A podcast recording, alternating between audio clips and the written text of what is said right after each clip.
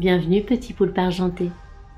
Tu es à bord de l'Octopus et moi c'est Marine, créatrice de ce podcast et exploratrice de l'harmonie dans cette drôle de vie. Passionnée par l'humain, j'aime réfléchir, agir et faire des liens pour son bien-être et celui de la planète. Je t'embarque avec mon équipage pour découvrir les profondeurs de ton corps, de ton cœur et de ton esprit.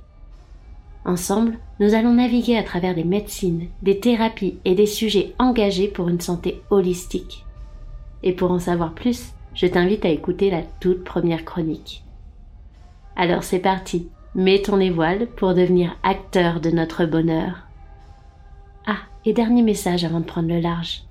The Octopus a besoin de tes tentacules pour continuer son voyage. Alors si tu apprécies ce podcast, merci de le suivre sur les réseaux sociaux de t'abonner sur ta plateforme préférée, mais aussi d'offrir des étoiles ou des commentaires sur Apple Podcast. Belle et douce traversée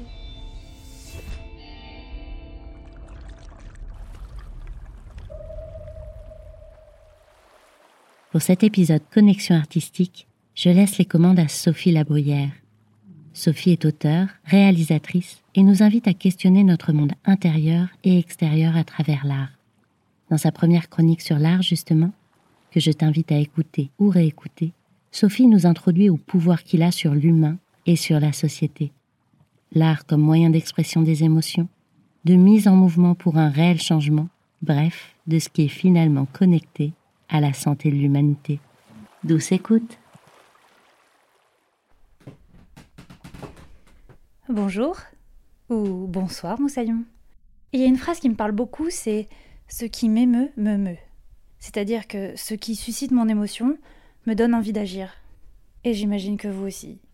Lorsque vous revenez d'un concert, d'un spectacle, d'un film qui vous a transporté, lorsqu'on dévore un livre avec euh, des yeux qui grandissent à chaque page, qu'on a les larmes aux yeux, un sourire béat devant une peinture, un dessin, une danse, on est comme envahi par une énergie telle qu'on a envie, ou besoin même, d'en faire quelque chose, de la retranscrire, de s'exprimer à notre tour, de créer en fait. Eh bien, c'est ce qui s'est passé en moi lorsque j'ai découvert le travail des artistes qu'on va aller rencontrer ensemble à travers cette série de connexions artistiques. Des artistes dont le discours singulier raconte notre monde pluriel et nous invite à en bouger les lignes.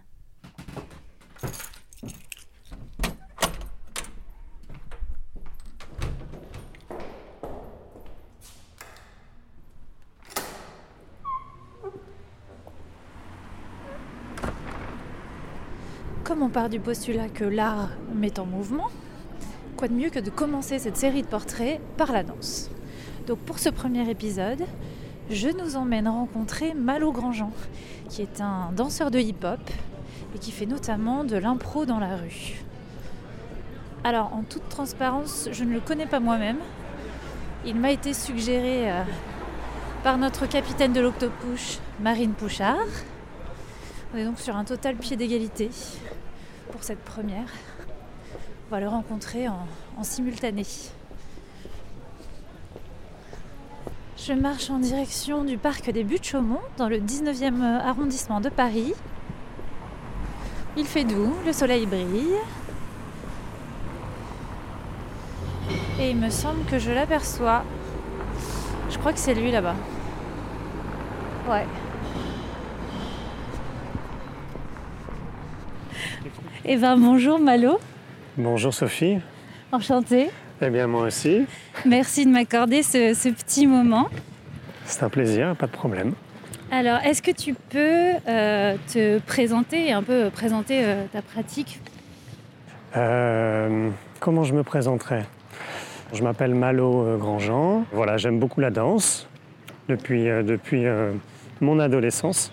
Euh, je pratique euh, un style de danse hip-hop qui s'appelle le popping. C'est un style euh, qui est né aux États-Unis. On reprend des techniques qui donnent à cette danse un, aspect robotique. En fait, c'est une danse qui me plaît parce qu'elle est beaucoup basée sur des effets visuels, en fait. c'est cet aspect-là qui m'a plu quand j'ai découvert cette danse. D'accord. Euh, et, comment tu es arrivé à cette danse? Comment, enfin, ou comment elle est venue à toi? Alors, à la base, je suis un, un peu autodidacte, c'est-à-dire que j'ai grandi en Bretagne. Euh, en Bretagne, dans les années 90, euh, il n'y avait pas forcément énormément de ressources par rapport à la danse hip-hop. Moi, j'ai grandi dans, un, dans, une petite ville de, de 5000 habitants. Puis, euh, quand mes parents ont déménagé, qu'ils sont venus sur la côte, dans une petite bourgade qui s'appelle Saint-Jacques-de-la-Mer, il n'y avait plus que 900 habitants. du coup, bah, enfin, moi je m'intéressais à. J'aimais bien le rap, j'écoutais du rap. Je m'intéressais d'abord à la musique hip-hop.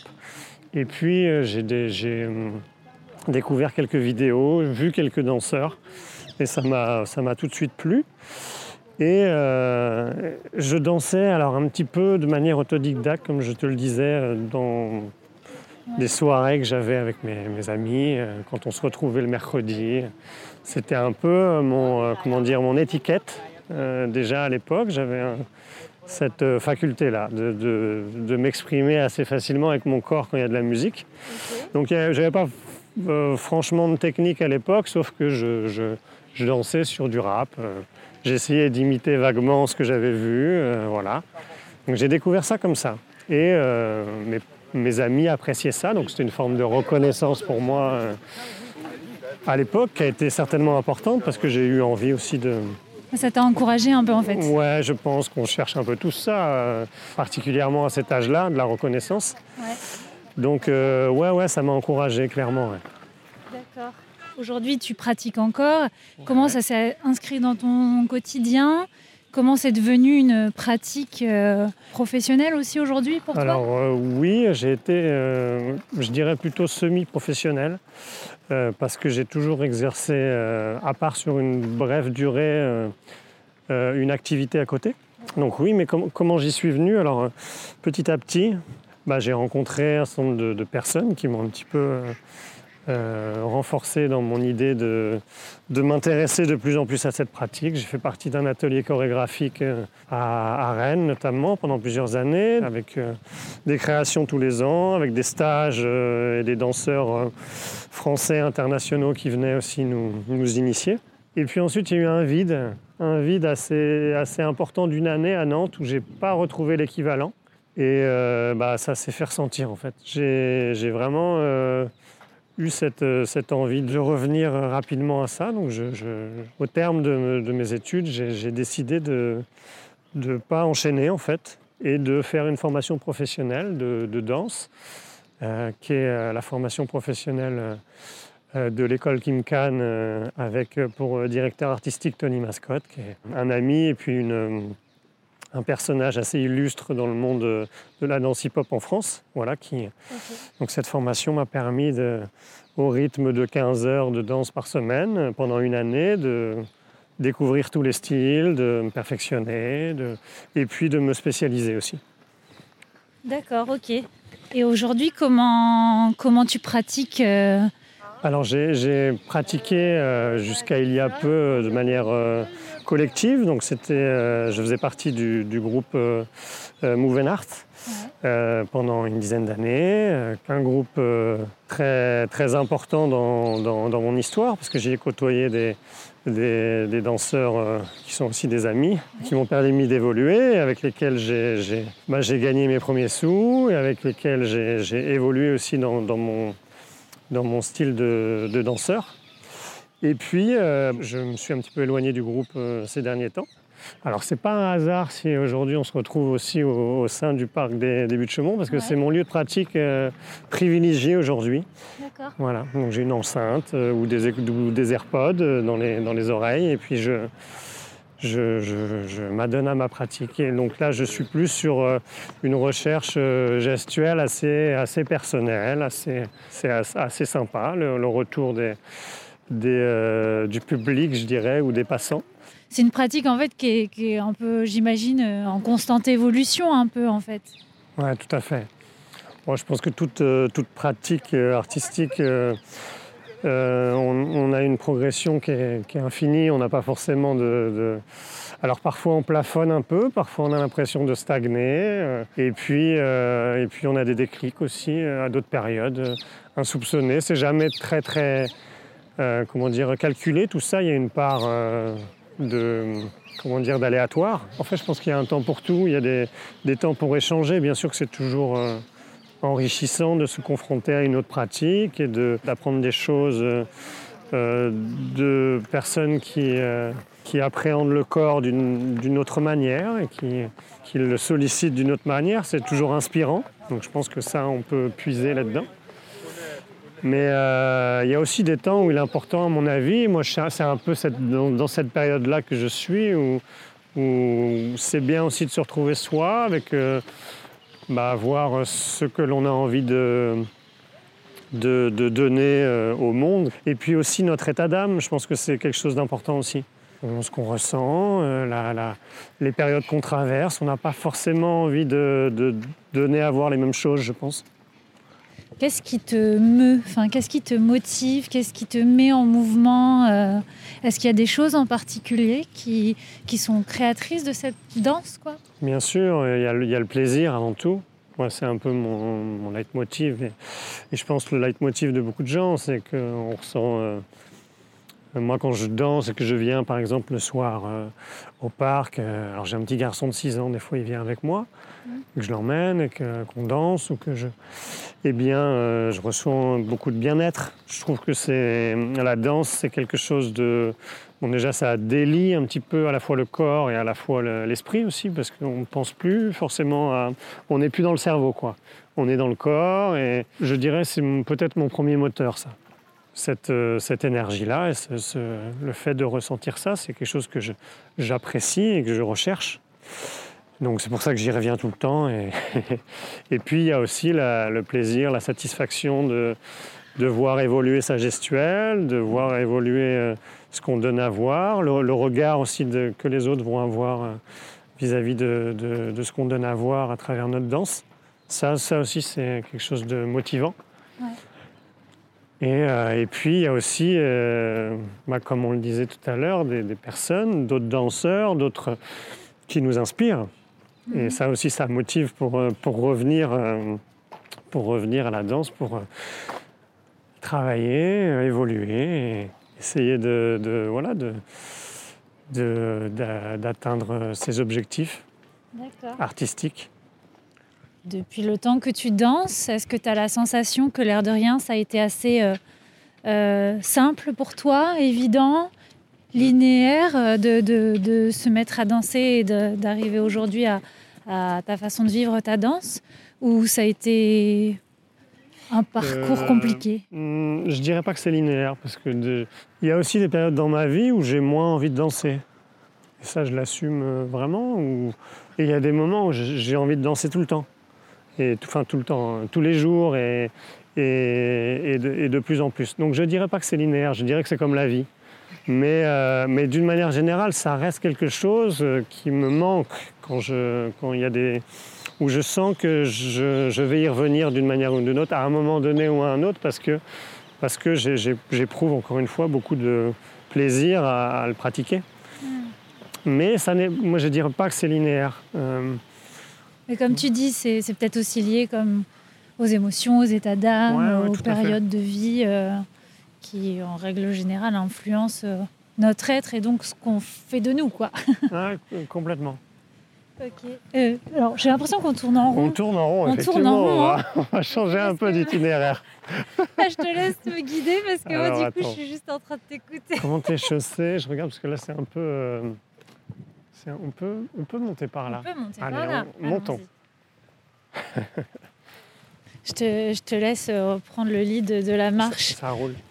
Je sais où je veux t'emmener. Pour le coup, dans le discours, hein, pas sur le chemin. Et tu l'as amené un peu dans tes réponses en disant que bah, danser, ça te mettait dans une situation, de, enfin, dans une émotion de bien-être. Mhm. Alors, c'est une grande question, un peu un slogan, mais pour toi, l'art, ça sert à quoi?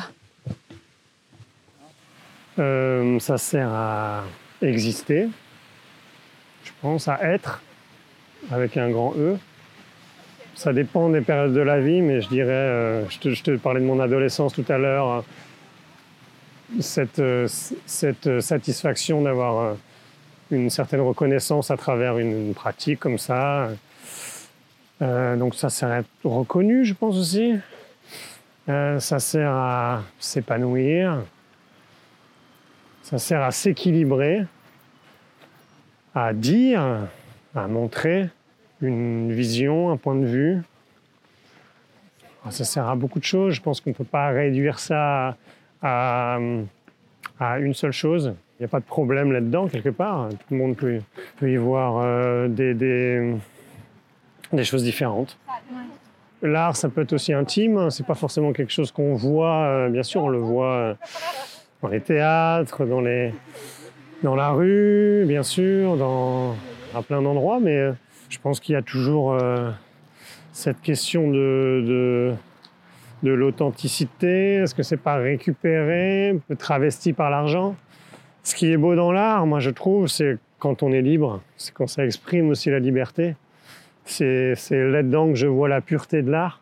Quand quelqu'un euh, va, euh, par un acte libre, euh, voilà, faire un dessin, se mouvoir d'un coup d'une manière originale, euh, interpréter un rôle et qu'il euh, est tributaire de rien du tout à part de lui-même, quoi, et de, de, son état d'âme. Et je pense que c'est ça qu'il y a de beau dans l'art. Et euh, toi, euh, quand tu danses, est-ce que tu as la sensation de porter un message? Et si tu en avais un, ce serait lequel? Je sais pas si j'ai envie de. Ouais, je, je pense que le message de la liberté. S'il y a un message, c'est celui-là. Soyons libres du regard des autres, de, puis donnons, donnons quelque chose qui nous est propre, personnel, aux autres. Enfin voilà, en essayant d'être euh, authentique. Donc mon message, c'est celui de la liberté, ouais. Soyez libres, exprimez-vous, donnez de l'amour, inspirez, inspirez. Je pense que c'est un bon, un bon lien entre les gens. Quand on voit quelqu'un qui nous inspire, ça s'exprime pas en fait, il n'y a pas vraiment de mots pour ça. Parce que c'est quelque chose qu'on ressent, c'est tout, et qui nous porte vers autre chose. Voilà, cette transmission euh, sur laquelle on ne peut pas vraiment mettre de mots, l'inspiration, quelqu'un qui nous inspire. Ah, ah waouh, ok. Et là, on se sent investi d'une énergie, on se sent rempli d'une énergie nouvelle, et c'est ça, je trouve ça beau en fait. Ok, super. Merci beaucoup, Malo. Je t'en prie, c'est un plaisir. À bientôt, au revoir. Au revoir.